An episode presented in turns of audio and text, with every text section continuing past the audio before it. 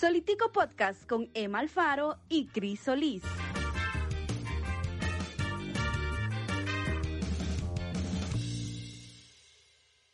Bienvenidos a este episodio del Solitico Podcast, su podcast transatlántico. Este, el día de hoy tenemos un invitado súper especial, un músico, un cantante, además comediante y productor este, de, de, de eventos, eh, creo que de los más conocidos del Festival Internacional de Stand Up Comedy en Costa Rica y además también del eh, Comedy Fest que se realizó en, en Canadá, ¿verdad? Hace un par de años. Josema, ¿cómo va todo, mae? Hola, ¿cómo están? Este, un saludo a todos los que nos están viendo. Y sí, efectivamente, ya la producción me ha llevado a, a salir del país. Ese fue en Canadá, el Latin Comedy Fest. El Latin Comedy Muchas gracias por la invitación, de verdad. Estoy, estoy contento. Me gusta mucho el espíritu de este podcast, la verdad. Me, parece que me, me siento muy afín, la verdad. Ma- mae, muchas gracias, sí, porque, bueno, dale, Que Emma. nos cuente, que nos cuente, que nos cuente por qué, por qué, por qué hay afinidad. ¿Qué está haciendo José ahorita? ¿Dónde está José en este momento? Bueno, ahorita en México, creo que decoré bien, como para que se viera. ¿no? Tengo una sábila de este lado, a la Virgen de Guadalupe. Y una rosa blanca. No, es- es- Has has de aparecer de la nada. El viento, el viento. Que empiezo a sentir un vientito aquí así, ¿verdad? Sí, tengo a alguien preparado con un abanico. Entonces, eh, pero sí, estoy en México y aparte el, el, el concepto de los chicos en el exterior, pues así me siento ya muy afín. Estoy desde hace un tiempo ya planeando venirme a México porque es un lugar de, aparte de que amo con todo mi corazón, tiene muchas oportunidades, es una ciudad enorme, de las más grandes del mundo, hay mucho movimiento, entonces las oportunidades siempre surgen muy rápido para quien, para quien se mueve, ¿verdad? Para quien le pone. Vieron que, una- voy a hacer lo primero, para quien, para quien le pone, esto en Costa Rica, ustedes han visto que es ponerle, ¿verdad? Ponerle bonito. Ajá. Ponerle. Sí, Bueno, a- aquí en México es otra cosa, por eso eh, me, me contengo cada vez. una, es una chaquetica. Una chaquetita. es, es chaquetita y también es lo que haríamos en Costa Rica, así. Ya, ya, ya, ya. Entonces ya, vea, ahí empiezan esas diferencias. Yo digo, sí, hay que ponerle, y aquí si hago esto es como, Ok, ok. no, no, para, idea. ¿qué estás haciendo? No. ¿Y qué, mae, qué tal ha sido la experiencia de vivir en México, mae? ¿Qué, ¿Cómo te sentís? A ver, eh, yo me imagino que a ustedes les pasó y a la gente que tal vez nos ve que, que ha estado en el extranjero. Ah, yo me he venido como por partes. Eso, eso ha sido muy bueno porque entonces he, he podido conocer como de a poco lo que está, cómo es, ¿verdad? Entonces, si me da mal de patria, ya regreso y así. Eh, me ha dado un poquitito el cambio, digamos, de lo que es el, el, el ambiente. Me refiero como decir a, a- a lo que tenemos en Costa Rica, que es que vemos montañas por todo lado, este, animales por todo lado, En la calle, manejando. Animales manejando un montón. Animales manejando y bastante. De hecho, eso sí no los extraño. De hecho, yo creo que manejan mucho mejor aquí. Creo que ¿En manejan serio? más. ¿En serio? Sí, son como, como más corteses, a pesar de todo. Sí, sí creo que allá fue pucha, no, es que Costa Rica en serio tiene premio, yo creo, de, de lugares. Creo que tal vez solo New York o New Jersey se le puede comparar para la gente que, que me ha dicho, porque no he ido por allá, pero así con la animalada. Pero se trae como en la sangre. O sea, yo no sé si es falta de cultura, pero se trae en la sangre porque hemos manejado un par de veces acá y, y las venas se pegan como, pase, pase, carepic. Entonces ya, yo, "Mae, porque eso, porque como que ya uno lo trae en la sangre, es, una- es mala costumbre. Ustedes están en Polonia, ¿cierto? En Polonia, sí. En Ok, Cracovia. sí, es polaco. Entonces no, no, ustedes pueden decir perfectamente con una sonrisa en la cara, pase, pase, cari. Carepicha. no van a entender nada. No van a entender. No, y pero- yo lo hace lo hago ahí en el supermercado. Yo como cuando me hacen una mala cara o me enganchan. Oh, qué buena nota este mal parido. No, pero yo me imagino que si lo decís en ese tono, sí te pueden entender. Entonces, es decir, oh, mal parido. como que le habla a un bebé. Yo lo, yo lo haría como que le habla a un bebé. Ay, mal parido. mal paridito, mal paridito. Sí, ay, mal paridito. Ay, no puede Sí. ser que risa, man. No, pero en general, en general, digamos, sí, la, la- eh, México tiene muchas oportunidades. Me, me hace falta esa parte, pero aquí hay un montón de lugares para conocer. Uno nunca, nunca termina de, de conocer completamente México. Todavía me faltan muchos lugares por visitar. y eso que estoy en Ciudad de México. Eh, y nada, o sea, el- como les digo, aquí hay una cosa muy interesante del mercado, que es que uno como artista puede, puede presentar un trabajo que a alguien le va a gustar. O sea, es tanta gente que, que vos tiras una semilla, por así decirlo, en cualquier lugar y va, va a nacer y va a, a- a- a crecer. Lo importante es, es Sí, estar sí. trabajando. Sí, sí, sí. Yo- que, que era yo- justamente, bueno, por ejemplo, una de las cosas que hablamos es con, con ese casting de, de, de, de ¿qué era? De, de, de algo dramático. Que estaba viendo, estoy en un grupo de casting, Ajá. eh, digamos que es en WhatsApp, entonces van tirando eh, eh, llamados. Se necesita gente así, así. Uno de esos decía, bueno, les digo, por día, por ejemplo, dentro de esos grupos de casting, entran, no sé, por lo menos unos 25 mensajes de que están buscando distintos tipos de, de personas. Cari Ramos es la administradora del grupo. Ah, seguramente. Karina Ramos. Sí. Hombre, Ella está por allá, no la ¿verdad? conozco, pero estaría yo ahí metido ahí todo el tiempo. yo sí, Karina, por favor. En el chat. Ella está trabajando para Telehit, creo. Vieras que no sabía que estaba aquí en Costa Rica, eh, aquí en, en México. Sí, Sí, ella ya está allá. Telehit. Ya me, ya me, ya me revelé que estoy en Costa Rica. México. sí, sí. que todo esto es pura paciencia. Se Y cae el cuadro y hay uno de la negrita ahí atrás y todo. No, ahorita suena. Se anda recogiendo, se anda recogiendo desechos, metales, lavadoras, refrigeradoras. No, pero les juro que sí pasa, hay, hay un equivalente. Yo no sé si en todos los países hay, yo creo que en Latinoamérica sí. Pero si pasa el de México, yo voy a, voy a agarrar la- el teléfono y me voy para que vean. Porque aquí hay un equivalente. Y que venden huevos. No, el mismo. Recogiendo Solo la- que- Es igual. Ah, eh, chatarreros, solo que, y es una grabación, es solo una, es igual que en Costa Rica, una que la escuchas en un montón de lugares en toda la Ciudad de México. Wow. Wow, wow, wow. Y Eh, es que no recuerdo cómo era. Anda, ¿cómo es? Es como, es- se recogen eh, electrodomésticos, es como así. Lavadoras, refrigeradoras, solo que con ese tono, nada más. Con varios tonos. Qué loco.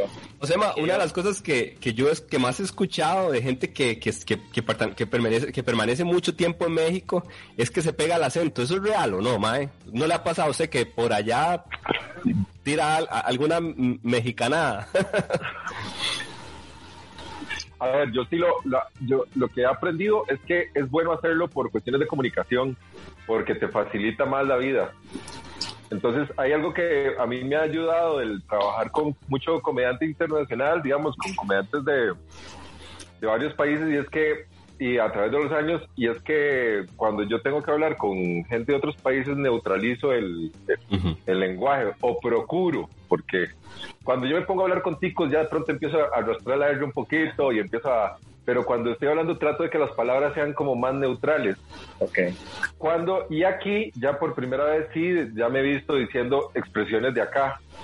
Ok. que- como por ejemplo, recuerdo que en Costa Rica sí había una que, que sí me la llevé. Cuando llego a Tiquicia ya como que no, no lo hago, porque a, nadie le gusta de por sí. Pero aquí, por ejemplo, en, lugar de, a ver, uno en Costa Rica dice va o va, va, que es como espérese un momento, ¿verdad? Aquí es como va, como sí va, como vamos. Ok. Ok, como está bien. Entonces el va, va, va, como que de pronto sí lo uso mucho y, de- y me vi en Costa Rica usándolo, va, va, va. y ese, ese este, es uno, pero sí, de pronto sí, definitivamente ya uso palabras como chido, como este güey, se bajó el teléfono, como güey, como, o sea, sobre todo por una cuestión de comunicación. De, y me, me agrada mucho que he tenido compas aquí en un, en un programa en el que voy a estar, que de pronto ya me dicen mae, ellos. Entonces ellos me dicen mae y yo les digo güey. Entonces es como muy, muy bonito. Ok, ok. Pero sí, sí, sí, sí, para- por, por cuestión de, de- de comunicación, yo sí lo hago. Algunas palabras las, las he adoptado. ¿Y cuánto, cuánto tiempo tenés ya en México? Por lo menos esta última etapa que ya, ya te estás estableciendo más. Eh, estuve todo principio de año, desde enero hasta marzo. Me regresé a Costa Rica un momentito y volví ahorita. Entonces, son ya como cinco meses, digamos. Sí, bastante. Pero esta es la sexta vez que, que vengo. Entonces Oh, wow. ya como que he aprendido como ya a, a- o sea, ya cada vez, cada vez lo siento mejor. El México. Y chascos, chascos, ha tenido así como un- alguna bronca o algo que se diga, que no se le olvide, que tal día me pasó esto. No, bueno, sí. A ver, el primero el- fue llegando, fue llegando el año pasado, en 2020 yo me vine para justamente unas grabaciones y la... eh, ¿Cómo fue? Eh, tenía que sacar la residencia, la residencia temporal. Entonces, aterrizando, así que les digo, a los tres días llevaba que no venía a México un par de años, creo. Tres días de haber aterrizado tenía que ir al Instituto de Migración. Ok. Y entonces estoy, estoy ahí, ¿verdad? Nada más haciendo los trámites, yo ahí con mi, con mi, con mi, este, eh, ¿cómo se dice? Con mi foldercito de, de requisitos y con las cosas así, ¿verdad? Haciendo la fila.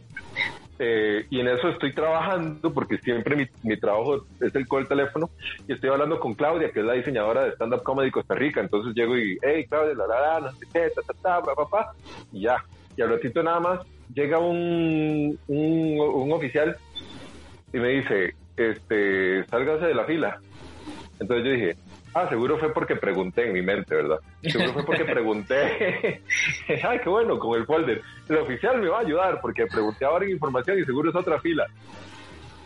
Entonces ya cuando voy caminando, lo veo con una actitud un poco hostil, ¿verdad? Y entonces luego que va caminando como, entonces le digo, este sí, ¿para qué sería? Porque no me decía nada. Y yo, camine. Y yo, ok.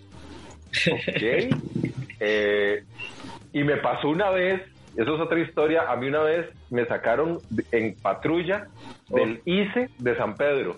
Esa es otra historia. Y, y entonces recordé esa vez que me sacaron en patrulla y yo dije, ah, no, esto está mal. Otra vez, solo que en otro país. Entonces ya ustedes se imaginarán que, que yo toda esa, toda esa felicidad, pues básicamente se me canalizó en eh, un esfínter que se me cerró completamente porque estoy en otro país. Cuando uno está en su propio país, por lo menos siente ahí como que se la juega. Yo vengo llegando y me está sacando un oficial con una mala actitud y me llevaba casi que a empujones eh, verbales, ¿verdad? Entonces ya yo paro y le digo, un momento, pero ¿qué es lo que está sucediendo? Entonces ya llegué casi que gritado, me dice, no se puede utilizar el teléfono, acompáñeme afuera. Yo, oh, fuck. Oh, yo cuando, cuando le he. Yo le, he dicho, oh, yo le hubiera dicho, oh, mal paridito. Sí. No, porque ese sí se entiende, acuérdate que aquí se habla en español. Carepichín, tal vez. Carepichín. Yo, ah, qué carepichín, me hubiera dicho. Me llevó hasta afuera y afuera llegó y me dice, apague el teléfono frente a la cámara, así, pero en la pura, ahí afuera. Y los mismos otros oficiales que habían se quedaron así como, porque había varios afuera, se quedan así como, y entonces yo los vuelvo a ver ya como, ¿qué puto se está pasando? Y le digo a los otros oficiales, me lo pudo haber dicho adentro. Ellos se quedaron así como, ¿verdad? Como callados, como casi que diciendo, sí, pudo haber sido. Y, y fue un susto grande, la verdad. O sea, yo lo explico ahorita y es como de reírse, pero en ese momento sí fue como rarísimo Claro. estar llegando a un país haciendo trámites migratorios y que, bueno, esa primera es un oficial te saque, te, te empieza a gritar. Entonces ahí fue interesante porque ese es el, el único momento donde yo como que he tenido esa, esa sensación, pero a partir de ahí pude entender mucho a la gente que, que se va a otros países y a, lo- y a la gente de otros países que llega a Costa Rica, cuando de pronto hay cositas que uno no se da cuenta, pero que los pueden hacer sentir no bienvenidos, digamos, y que los pueden hacer sentir como, como mal, ¿verdad? Entonces como que yo dije, ah, esto es ser inmigrante. Con todas las distancias del caso, de muchos casos que Ay. existen, A mí- ¿verdad? Obviamente. A mí me pasó algo parecido cuando tenía como una semana de estar acá y yo a veces como que me dejo un poco la disque barba. No es como la de Josema, claramente. Es aquí, ustedes saben, unos pelillos. Y- y me sentí inmigrante. Vamos a hacer, una sección que se, llame- que se llame ¿Cuándo me sentí inmigrante? me sentí inmigrante el día que un man en una parada de bus llegó y me preguntó que si yo era de algún país am, árabe. Claro. Pues seguro tenía miedo que yo, o sea, seguro, como tienen una, una mala percepción de esos países, él pensó que era, o sea, casi me preguntó en la cara que si era terrorista. Ah, Yo dije, y yo, o sea, lo peor es que no soy solo inmigrante, pero soy un inmigrante de un país del que realmente no soy. Entonces, Claro, confunden, sí.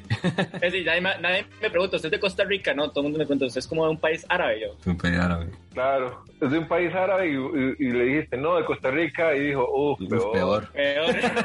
Centroamérica. No, hombre, no, no. realmente ni nos ubican, ni nos ubican en el mapa. No, no, no. No, de hecho, y- De hecho. Yo lo muchas más veces, le- sorry, Emma, yo muchas veces he dicho, mae, que, que, por ejemplo, el barbero nosotros sigue creyendo que Costa Rica es una isla. Y yo, hermano, no le discuto. Yo, no le discuto. Así hay, así hay gente aquí también. Eso le iba a decir que nosotros conocimos una peruana y una mexicana hace un tiempo, eh, súper pura vida, pero nos decían, sí, Puerto Rico, Puerto Rico. Yo le he dicho, no, Costa Rica, como 30 veces. Entonces yo les empecé a decir, ya- entonces yo a la, a la peruana le empecé, le empecé a decir que era boliviana. Exacto. Qué bueno. Bien. Bien aplicado. Muy y a la bien mexicana, le dije que era, el- la mexicana le dije que era El Salvador o de Honduras, ya no me acuerdo. Claro, o gua- guatemalteca. Sí, porque lado. Ajá, ajá, ajá, porque les cae, les- y, les, y les cae mal que les digan uno eso, pero es para que entiendan. Sí, mae. Exacto. Qué buena, qué buena. Josema, ¿cuántos países conoces, mae? Hasta el momento he pasado como por 13, más o menos. 13 países. Sí, ha sido, todo- bueno, de Centroamérica lo único que no conozco es Hon- Honduras pasé, así como en carro una vez, pero a- para llegar a no me acuerdo dónde, creo que El Salvador, no me acuerdo por qué pasé por Honduras y después este... Ah, fue porque fue hace muchos años, se había pasado un huracán y unas calles estaban cerradas, entonces tuvimos que pasar por Honduras. Y después este solo me falta Belice, pero Belice es mantequilla, pobrecito. Un saludo a la gente de Belice que nos Dale. está viendo. y, y después ya sí, México, que he venido varias veces y crucé el charco en 2018, que fue una experiencia increíble y tuve el chance de, irme por varios lados. Varios algo. Sí, sí. ¿Cuál, cuál, yo, yo estuve viendo, echando una ojeada, y cuál es el país de este lado, bueno, de Europa principalmente, que más te llamó la atención, porque hay que estuviste en eh, República Checa o Praga, Francia, eh, creo que España. ¿Cuál, ¿Cuál te Sí. llamó más la atención? ¿A cuál volverías de fijo? A Praga sí, a Praga sí, volvería, definitivamente. Eh, tiene varias particularidades, es barato. Yo creo que es más barato que Costa Rica, como 25% más barato que Costa Rica. Eh, es absurdamente hermoso. Aparte, pasé con. Hay algo que, que creo que le, le enriquece a uno mucho los, los viajes y es cuando puedes toparte con alguien que te ayuda como a conocer. Ahí tuve dos amigos, Emiliano y Desiree, que, que este, me, me, aparte de que me hospedaron unos días, me llevaron a conocer varios lados. Entonces, Praga fue como el lugar donde yo llegué después de, de haber pe- perdido un vuelo en Roma y después de haber pasado varias cosas que llegué y, y fue así como que llegando, dejé maletas y me fui a un atardecer, a un clima Wow. delicioso así de justamente de junio, este a la par de un río con unos cisnes, ¿verdad? Ahí viendo el castillo más grande del mundo y tomándome una cerveza de este tamaño que me Qué costó bueno. menos que una imperial, digamos. Entonces fue como, ah, Dios mío, ese, ese momento yo lo recuerdo demasiado. Wow. Luego, y creo eso, que cuando uno tiene gente, por eso la gente, los que nos ven, si llegan amigos, pasen, los crean, los van a tener en el corazón de por vida que hacen eso. Eso es, eso es increíble. En, en, en Roma logré ver, sentir, digamos, lo realmente en pañales que está América en cuanto a tiempo. Porque cuando llegas y estás, estuve viendo una, un arco que tenía 2600 años y tenía unas esculturas perfectas que no he visto, digamos, gente que haga esas esculturas así de perfectas ahora. Eh, me di cuenta de lo antiguo que, y, y toda la todo el eh, como de la historia que tiene Europa. Y ahí es donde uno dice, puta, con razón dicen que somos unos indios. Que ya sabemos que no en el sentido de que, bueno, de educación y todo eso, pero que estamos empezando, estamos empezando. Es como que Sí, no hay esa, esa, esa historia. Eso Luego, yo, por ejemplo, también aterricé en ese viaje, aterricé en París y yo no, yo, yo decía, ah, sí, la ciudad del amor, no, ya no quiero estar, no me interesa París, no me interesa, digamos, voy a ir dos días y después me jalo para Barcelona y no sé qué. Y en ese momento, cuando fui, llegué a ver las calles de París y yo, a la verga, está muy bonito. y cuando me topo con la Torre Eiffel, así como que le di la vuelta a una esquina y me topo con esa cosa, yo sentí que aterricé así en Europa, así como ¡pum! Wow. Qué chuzo. Y me cayó la boca, digamos, me cerró el hocico París. Entonces como que, como que sí, la, realmente eh, tiene muchas cosas para dar y tengo una, una dicha muy grande y es que yo hablando con gente que de pronto viaja, eh, siempre les pasa algo, eso que, que, están diciendo, que siempre de pronto hay gente que dice, ah, no, pero es que yo fui a tal lado y fue horrible porque me pasó esto, esto y esto. Tuve la suerte de que todo el viaje estuvo, fue libre de, libre de cosas raras. De cosas raras. Un taxi. Sí, algún taxi, recomendaciones para la gente que ve este podcast y quiere viajar. Nunca en su vida tomen un taxi en ningún país de Europa. No. Bueno, por lo menos por lo menos que no sea en- ni, en, ni en Inglaterra ni en, ni en Francia. Les va a salir... En Inglaterra Ah. es estúpidamente caro. En Inglaterra nosotros, inclusive todo es caro, inclusive pedir un Uber. Nosotros pagamos por un viaje 15 minutos como 25 mil colones. Es una estupidez. Yo tuve, tuve que... eh, Eso sí me pasó, pero bueno, digo, no, no fue tan terrible. O sea, suerte lo pude pagar, pero... Tuve, tuve el- eh, tenía que pasar a Inglaterra y lo único que iba a hacer era eh, de ahí cambiar de avión.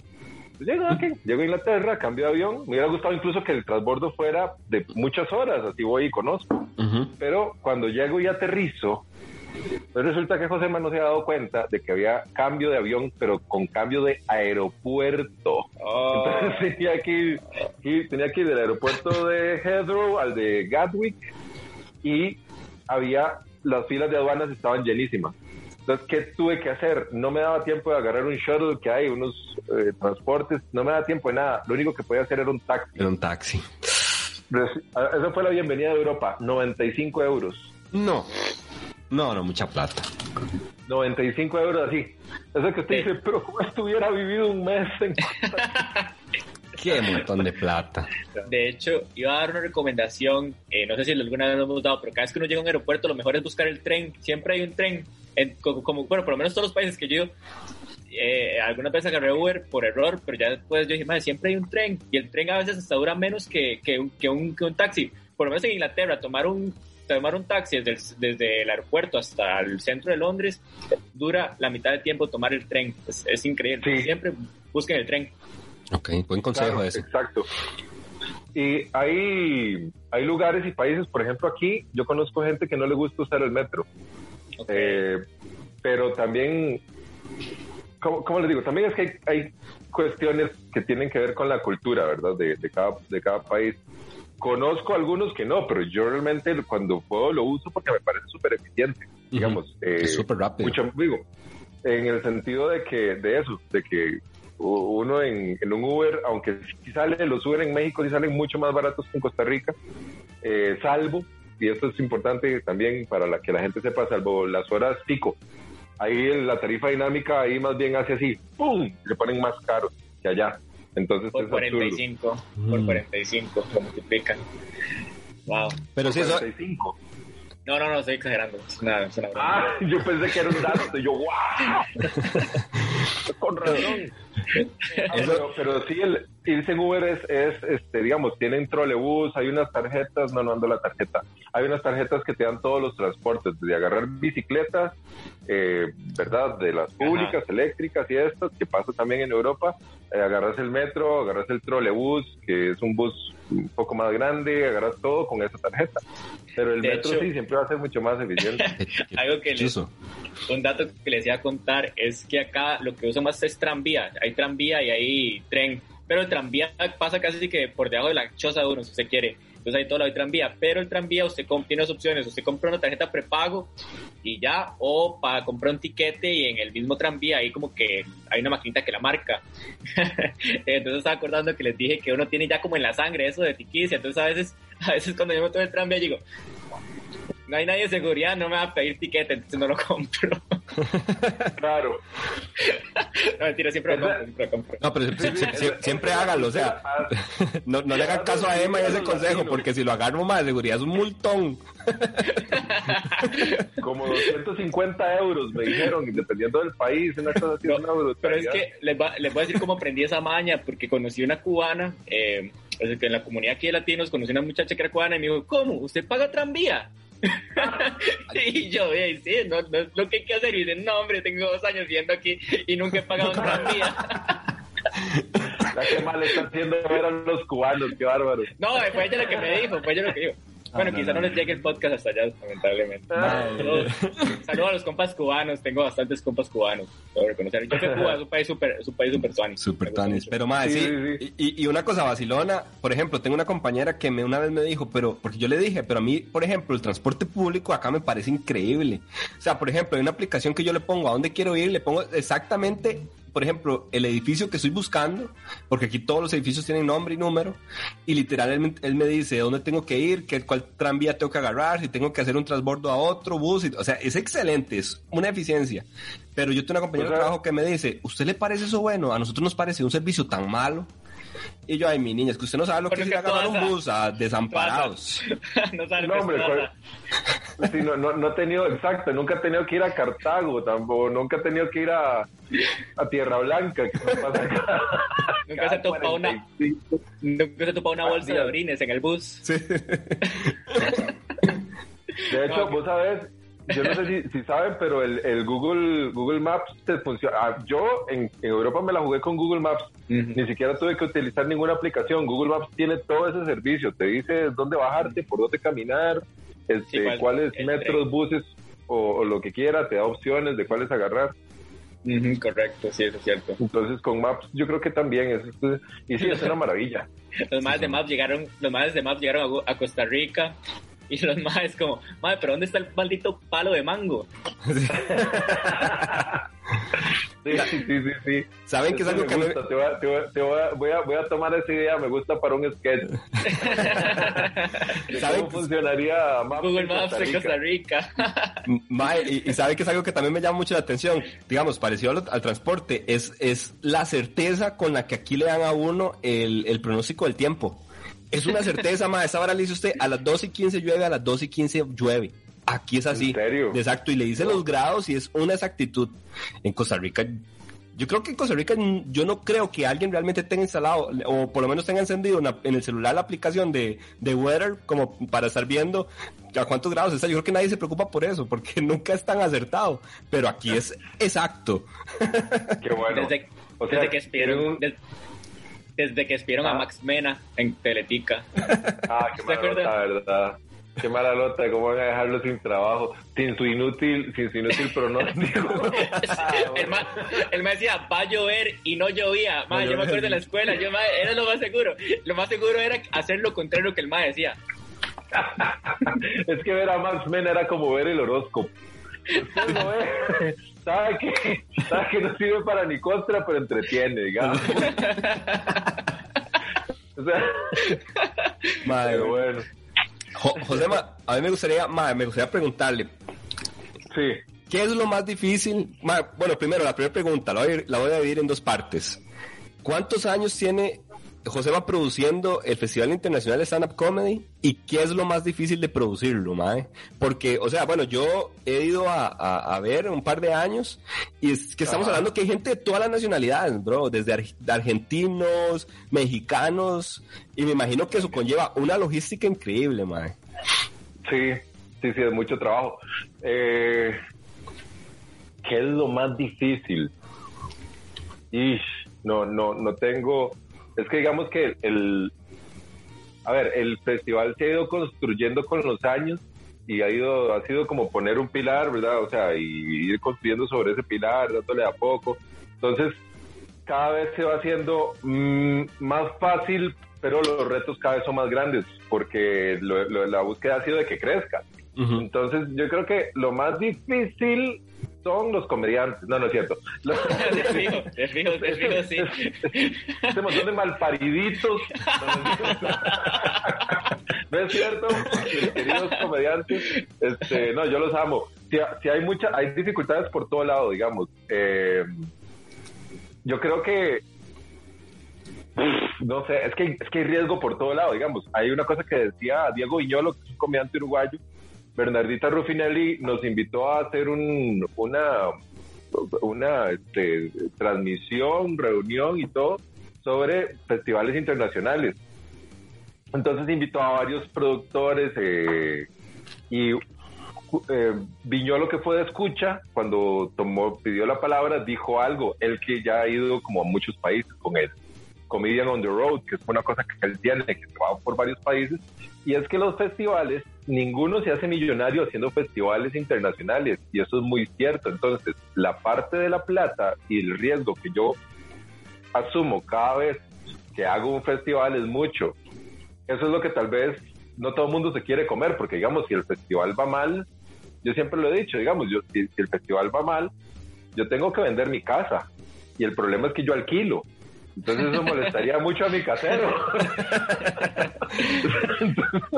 Entonces llega y no, estamos nosotros, nada más la vendida. No, pero sí en general, digamos, pues, sí, es un riesgo, es un riesgo. Entonces ese, esa tensión, el soportar esa tensión, ese estrés que... Eh, eh, y sobrellevarlo de buena manera es lo que es más difícil y eso sí yo sé que lo he ido logrando con el tiempo, digamos. Ya soportar esa presión y, sentirla es, es, como lo más complicado.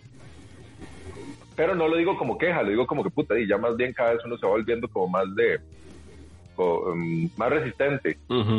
entiendo. Súper, súper chuso. Lamentablemente el año pasado no, no hubo. Que, que de hecho recuerdo que eran los 10 años del, del Festival Internacional de Sanacome, que no se pudo hacer por, por el COVID, man. Sí, llevaríamos. Este año sería el año 11 y tampoco va a haber, porque las mm. restricciones en Costa Rica no lo van a permitir. Sí, sí, sí, porque normalmente. Eh, sorry, José, normalmente el festival es como para estas fechas, ¿verdad? Tipo septiembre es, más o menos, junio, julio. Sí, ya no da chance de nada. Sí, ya lo, ya lo, pusimos como para septiembre, ya como, como fecha casi que fija cada año. Hubo un, año que tuvimos que moverlo a noviembre porque cambiaron ahí unas leyes y no nos daba tiempo de tener todo listo. Bueno, eso es otra cosa difícil en Costa Rica, es uno de los países de Latinoamérica donde es más difícil producir y esto es no, no es una no es un dato al azar, es, un, es una realidad que incluso La Nación una vez tiró un reportaje en viva de cuatro páginas hablando de por qué Costa Rica era uno de los países más difíciles de producir. Pone mucha traba, hay que hacer pagos por adelantado muy, muy, muy fuertes, cosas así. Entonces, Parece que no quisieran que prospere el arte por allá. Parece, parece que lo que quieren hacer es simplemente fortalecer a los más que ya están muy fuertes arriba, entonces que ya tienen a los compas para poder establecer los... Es muy sencillo. O sea, es muy sencillo ser una persona con mucho dinero y producir cuando usted ya sabe, ya tiene los compas en, eh, que le van a dar los permisos. Exactamente. No, y también, también que hay, hay algunas particularidades, como por ejemplo, ciertos impuestos uno los tiene que pagar por adelantado. O sea, si la taquilla total son eh, la, posibilidad de llenar completamente un lugar son 10 mil personas, tenés que pagar los impuestos de esas 10 mil personas, aunque no esté, aunque no hayan llegado ni siquiera.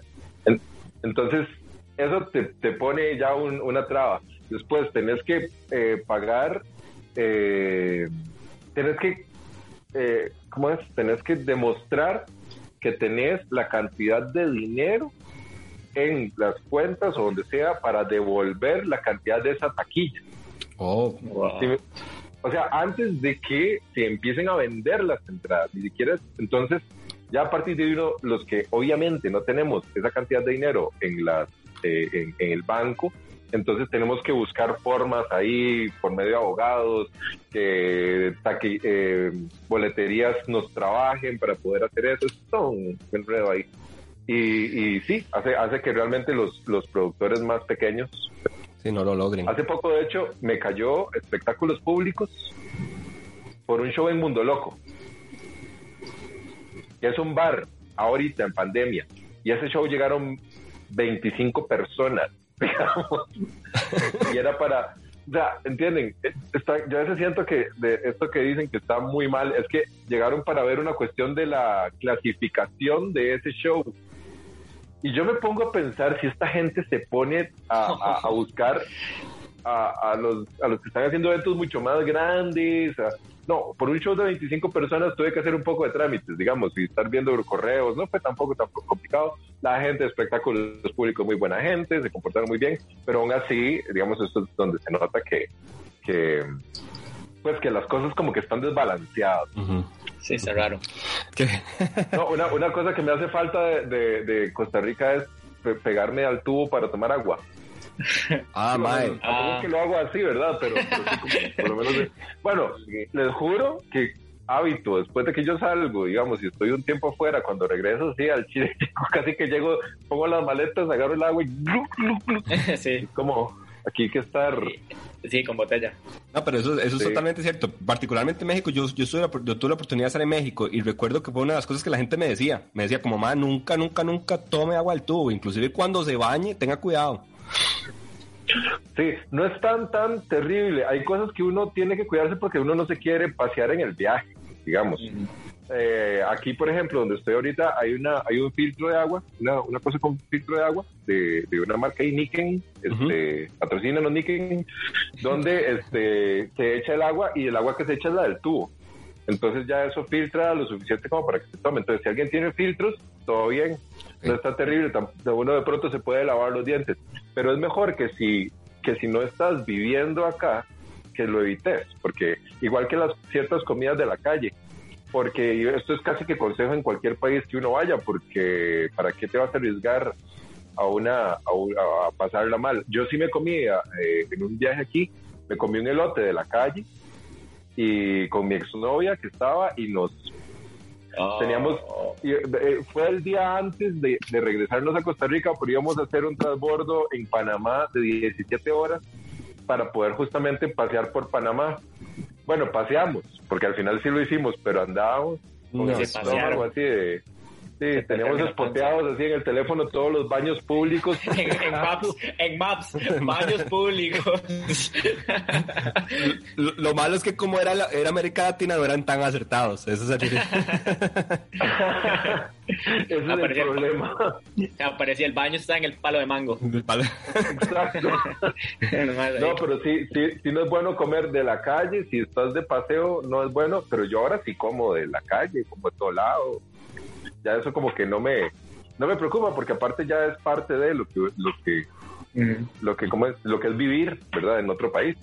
Pero sí, en general la recomendación para la gente es siempre cualquier otro país no, es no, no hacerlo o procurar hacerlo en lugares muy específicos. Creo que la pandemia también trajo muy buenos hábitos, ¿verdad? En el sentido de lavado de manos, todo ese tipo de cosas. Entonces ya como que mejora un poco. Sí, sí, sí, totalmente. Ok, ok. Mae, este, para ir yo creo que podemos ir finalizando, Josema. Me gustaría preguntarte qué se viene, Mae, para Josema. ¿Qué hay? ¿Qué nos puedes decir? Eh, ¿Cuándo sale este? Mae, eh, en realidad sale mañana, inclusive. ah, carajo. Bueno, si sale mañana, les voy a decir entonces que estoy en un proyecto con TV Azteca. Este, no puedo como que dar mucho detalle. Eh, si saliera si saliera mañana, entonces que estén atentos y nada, es una de las experiencias más grandes que he hecho como artista, sinceramente. Ahora que hablábamos lo del festival, que es una algo que me, en los días de festival a mí me provoca mucha mucha tensión, digamos, en todo un buen sentido y todo, pero sin embargo, el, esto que estoy haciendo ahorita, eh, ya digamos, las primeras grabaciones y todo, me han, me han tenido en un estado de tensión y de concentración y de nervios que nunca había estado en la vida, Oh, eh, ni, ni siquiera con el festival, digamos, ni siquiera haciendo... Entonces ha sido todo un reto y, y una experiencia increíble. He estado con artistas, ya cuando lo vean ya van a saber de qué estoy hablando. No puedo hablar, no puedo decir mucho, pero son, eh, he estado con artistas increíbles, con cantantes increíbles, sí, son cantantes. Pero le, le podemos decir, lo podemos llamar, para no dar mucha información, el José María Castillo.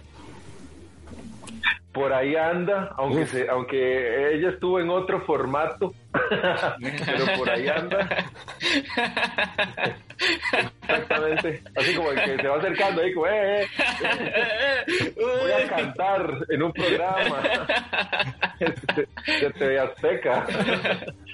Pero sí, sí, sí, para que los que no estén, no estén en Costa Rica, en Costa Rica ya no hay TV Azteca, me he dado cuenta que los cableras ya cada vez lo quitan, lo han quitado más. No, cierto, ¿no? La televisión va así, la televisión va así, ya eso, imagínense que uno de los canales que antes teníamos allá, fuerte de México, que es TV Azteca, ya no está, me, me vine a dar cuenta ahorita, en Oh, Costa wow. Rica, ya, ya no hay ninguna cablera, ya como que se ha ido quitando. Pero sí hay links donde se puede ver. Entonces, el, este, y si ya están viendo este, este podcast después de que, de que ya es- estuvo esa participación y todo, pues nada, es lo mismo. Una experiencia increíble, súper intensa y tratando de representar a Costa Rica así como con De la mejor manera. Ah, de la mejor manera, exacto. Hacerlo con toda esa responsabilidad que, que implica, porque la verdad es que sí es una responsabilidad. Espero que todo salga bien y que si están viendo esto a futuro no me estén odiando o algo así. Pero sí, sí, sí. Buenísimo, buenísimo. Ah, muchas Entonces, felicidades. el Muchas felicidades. Proyecto ahorita y con, y con comedia, muchas gracias, más bien. Con comedia también, trabajando aquí en México, ya hemos hecho varias cosas. Aquí estuvimos en el Comedy Central Fest 2018. Ahí fui, fui host de la Noche Internacional. Luego en Estamparados, que es un programa de Al Ramones, estuve en, 2000, en 2015. Entonces, como que con México me he llevado muy bien. Y pues queremos que ahora viene este programa de Teateca y ya tenemos que vaya creciendo todo. Y todavía se mantienen los shows en Mundo Loco, ¿verdad?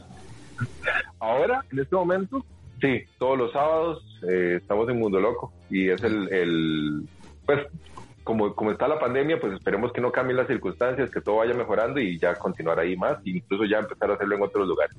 Qué chuzo, qué chuzo, qué chuzo. De verdad. No sé, Mae. Eh, Ma, de mi parte, perdón, de mi parte, ma, agradecerle mucho. Ahí lo vamos apoyando en los proyectos que vienen. Eh, ya cuando se pueda decir, este, ahí fijo, igual le vamos a dando full, todo el apoyo. full apoyo. Y ma, muchas gracias, ma, la pasé increíble. Estuvo súper, súper tuani, la verdad, me reí un montón. Sí, yo también lo Muchas disfruté gracias, montones. más bien. En ese, en ese programa al que voy que se llama como una tienda de música de Costa Rica. Ajá. Yo le voy a No decir, es- no- yo le voy a decir Ajá. el bounce, el bounce back. el Banzba, claro. O la, la Mundo Musical. No es ni el Banzba ni la Mundo Musical. Dígale. La, la Bimusa, que es una de Cartago.